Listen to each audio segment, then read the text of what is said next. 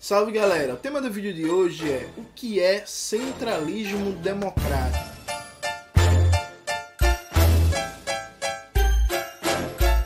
Antes de começar propriamente o tema do vídeo de hoje, quero muito agradecer a você que ajuda a manter e melhorar o nosso canal a partir do Apoia-se. Seu apoio é fundamental para a gente continuar esse trabalho. Note, decidi gravar esse vídeo porque muitas pessoas vinham me pedindo um videozinho rápido explicando o que é, que é centralismo democrático.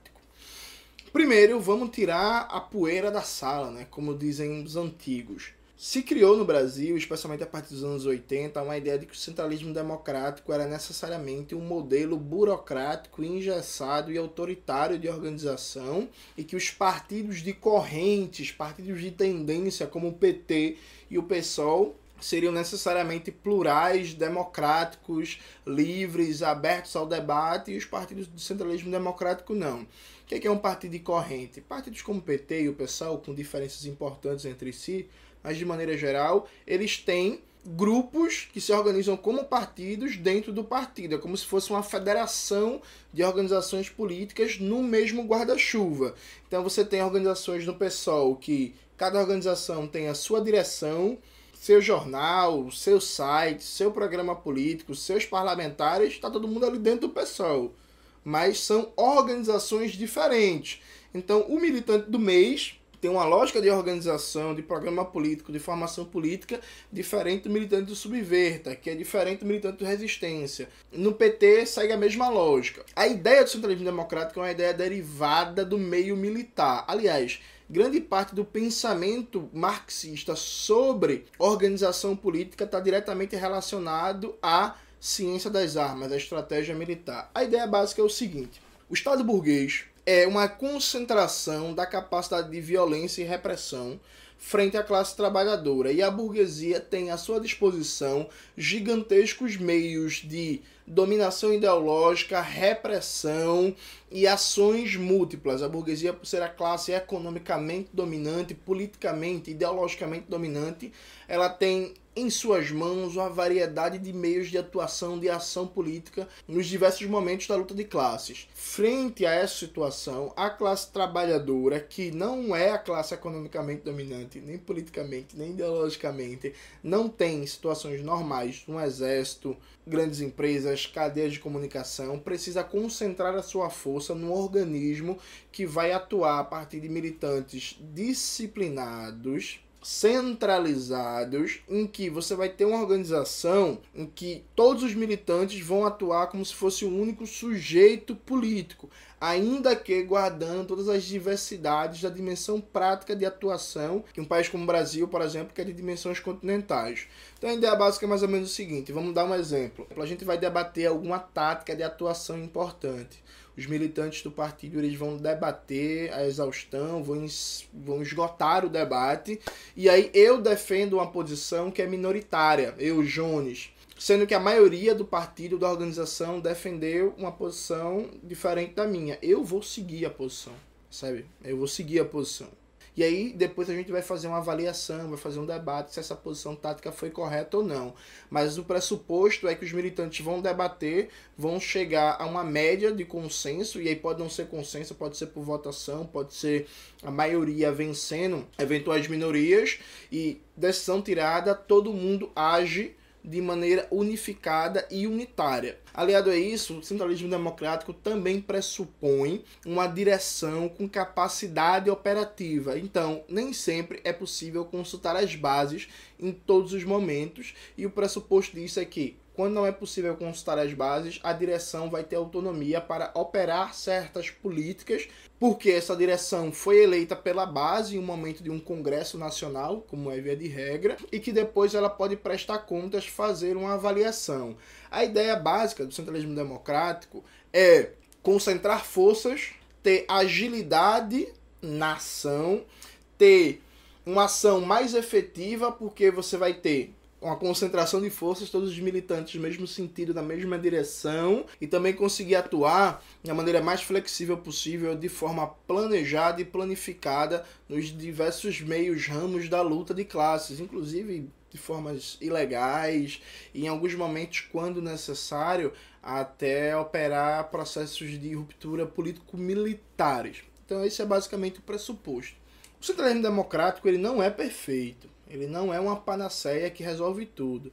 Alguns militantes, frente a por exemplo, coisas esdrúxulas que acontecem no PSOL ou no PT. O PSOL, até pouco tempo atrás, tinha o João Willis que defendia o Estado de Israel, né? era sionista. Sabia o PSOL, enquanto partido, defende a causa palestina. Enfim, os exemplos podem ser multiplicados ao infinito. As pessoas falam que o centralismo democrático ele é como se fosse uma solução mágica para tudo. Veja, o centralismo democrático ele não é uma solução mágica. Ele tem problemas que são diferentes do partido de tendência. Eu considero que o modelo do centralismo democrático é o melhor modelo, é o mais adequado para pensar um processo revolucionário de tomada no poder. E aqui atenção, um processo revolucionário.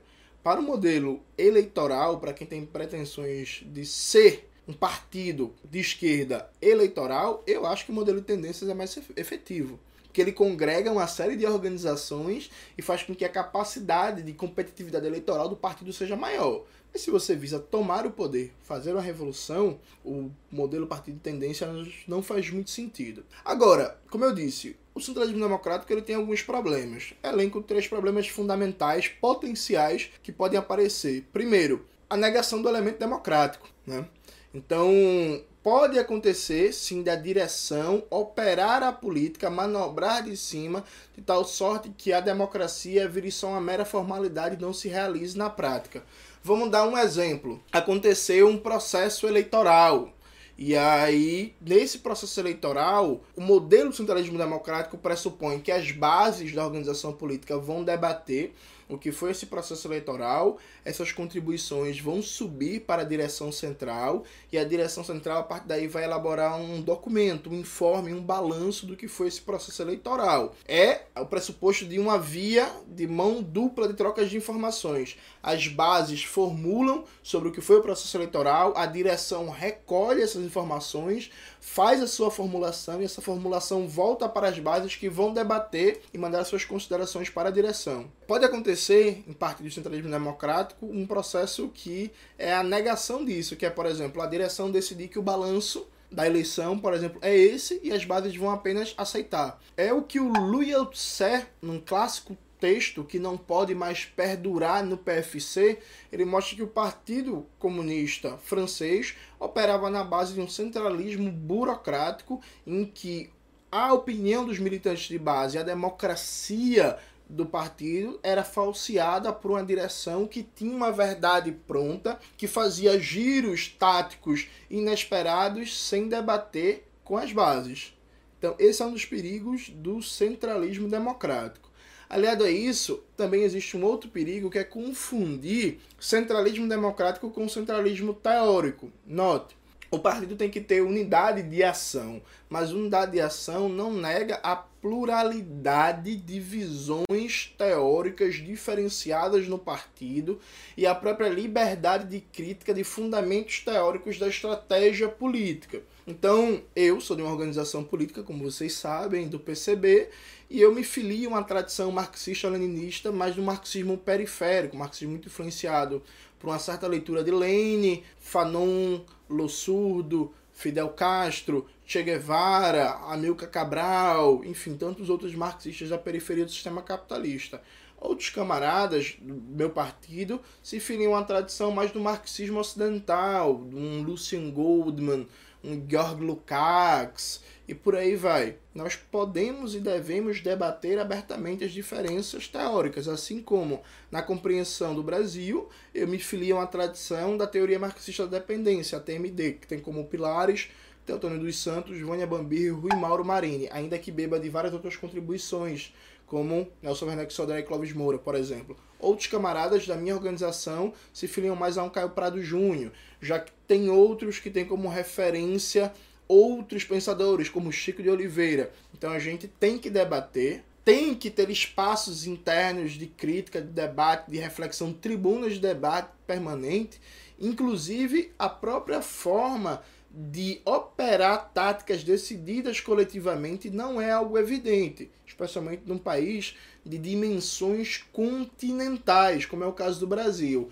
Então, quando você tira uma tática política unitária, essa tática política, se na forma como ela apresenta, ela pode ser muito clara e muito explícita na sua aplicação em São Paulo, no Rio Grande do Sul pode ser um pouco diferente. Em Manaus também, em Pernambuco também, no Ceará também. Então a liberdade de crítica ela é fundamental no processo de operacionalização do próprio centralismo democrático. O próprio Lenin, inclusive, ele dizia que o centralismo democrático ele não pode ferir a liberdade de crítica, desde que essa crítica não inviabilize a unidade de ação. Então, há uma necessidade de manter uma linha que é muito tênue, que enfim, tem que ser pensada constantemente na prática entre estimular uma fábrica de ideias, de reflexões críticas dentro da organização, só que sem que esses debates, essas críticas, essas ideias, essa circulação de percepções diferenciadas anule ou prejudique a liberdade de ação. Então, liberdade de ação com liberdade de crítica. Quanto maior a liberdade de crítica, melhor tendencialmente será a ação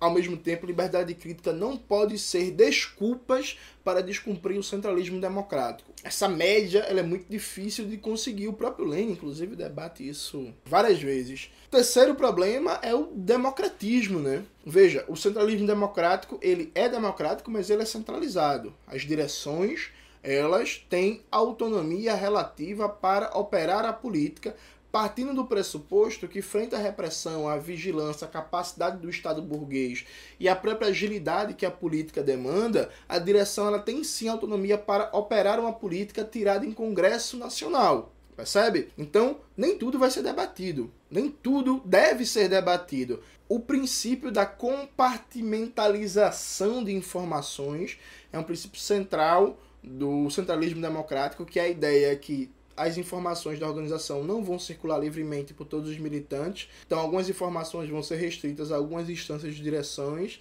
E, por exemplo, eu sou militante que da base que tem uma função X. O outro militante que tem uma função Y, eu não preciso saber todas as informações que esse militante sabe. Tem um princípio de compartimentalização de informações, o princípio de instâncias regulares funcionando para operar a ação política, ele é fundamental. Porque um centralismo democrático em que se parte do pressuposto que toda e qualquer direção, que toda e qualquer ação tem que passar por um assembleísmo, por uma consulta permanente às bases, ele não é centralismo, ele é basismo. Né? A própria ideia, como eu disse, do centralismo democrático tem inspiração militar. E o princípio da ação militar é a autonomia de comando do comando. Então, os generais dirigindo o exército, eles não vão consultar os soldados a cada manobra militar. Isso enfim, não faria qualquer sentido. É claro que nesse processo de adaptação da ideia militar para um partido político, é necessário combinar o democrático, a consulta às bases, a liberdade de crítica com a capacidade de autonomia de ação das direções eleitas legitimamente, democraticamente em Congresso. De novo, é uma coisa difícil de se compatibilizar. A possibilidade das direções afirmarem que estão operando sua autonomia de ação em que na verdade estão deixando de consultar as bases está posta no centralismo democrático. Isso aconteceu várias vezes na história dos partidos comunistas, por exemplo. E repetindo, o próprio texto do Louis Althusser, O que não pode perdurar no Partido Comunista Francês, o Althusser está debatendo isso, como a direção do Partido Comunista Francês simplesmente tomava decisões, mudanças táticas, definia a tática eleitoral sem consultar as bases e dizia que isso era autonomia de ação que isso era liberdade de ação legitimada em Congresso. E não era. Era um processo de anulação do princípio enfim, democrático do partido. Então, é algo também difícil de se compatibilizar, muito mais fácil de você afirmar no discurso, é muito mais fácil você dizer assim, olha, tem que garantir a autonomia de ação das direções, porque elas foram eleitas para isso, para dirigir, porque o papel da direção é dirigir, e eu, particularmente, não tenho nenhum problema com direção, com liderança. Eu acho que a gente precisa de bons dirigentes. E, inclusive, não acreditem em mim, acreditem em Antônio Gramsci. Antônio Gramsci, nos Cadernos do Cássio, ele fala várias vezes da necessidade de formar bons dirigentes para um movimento comunista maduro, forte, É um movimento operário potente com capacidade de intervir de maneira decisiva na luta de classes. Outro cara, não acredita em Jones, acredita em Engels. Engels também falava da necessidade de dirigentes preparados teoricamente, experimentados na luta, qualificados para a luta de classes. Então, todos os grandes pensadores revolucionários do marxismo, Engels, Lenin, Mao, Karl Marx, Fidel, Che, falam da importância da formação de líderes, de dirigentes qualificados, bem preparados, abertos, dinâmicos, flexíveis, sabe? Então esse negócio, ah, não gosto de líder, é tudo horizontal. Comigo não cola não. Eu gosto de, sim, lideranças, dirigentes, bons dirigentes, boas lideranças. Agora, como na prática operar esse processo de formação de dirigentes qualificados, uma boa direção frente à democracia das bases, muito mais, de novo, um negócio a ser visto na prática, no debate, na reflexão, na liberdade crítica, do que uma fórmula pronta. De maneira geral, eu, eu diria que o centralismo democrático é essa concepção de que o proletariado precisa ter um estado maior da revolução, que é o seu partido, e esse partido vai funcionar concentrando forças de maneira planejada, de maneira planificada, com cadeias de comando, mas com democracia, as bases com liberdade de crítica, ainda que a liberdade de crítica e a democracia não neguem um caráter centralizado da direção e a necessária unidade de ação política. Então é mais ou menos isso, um debate sobre o que é, que é o centralismo democrático. Espero que vocês tenham gostado do vídeo de hoje. Não esqueça de curtir o canal, ativar o sininho, compartilhar esse vídeo ouvir o Revolu Show, sacar os cursos do Classe Esquerda. Qualquer dúvida, chama lá no Instagram. Beijos e até a próxima.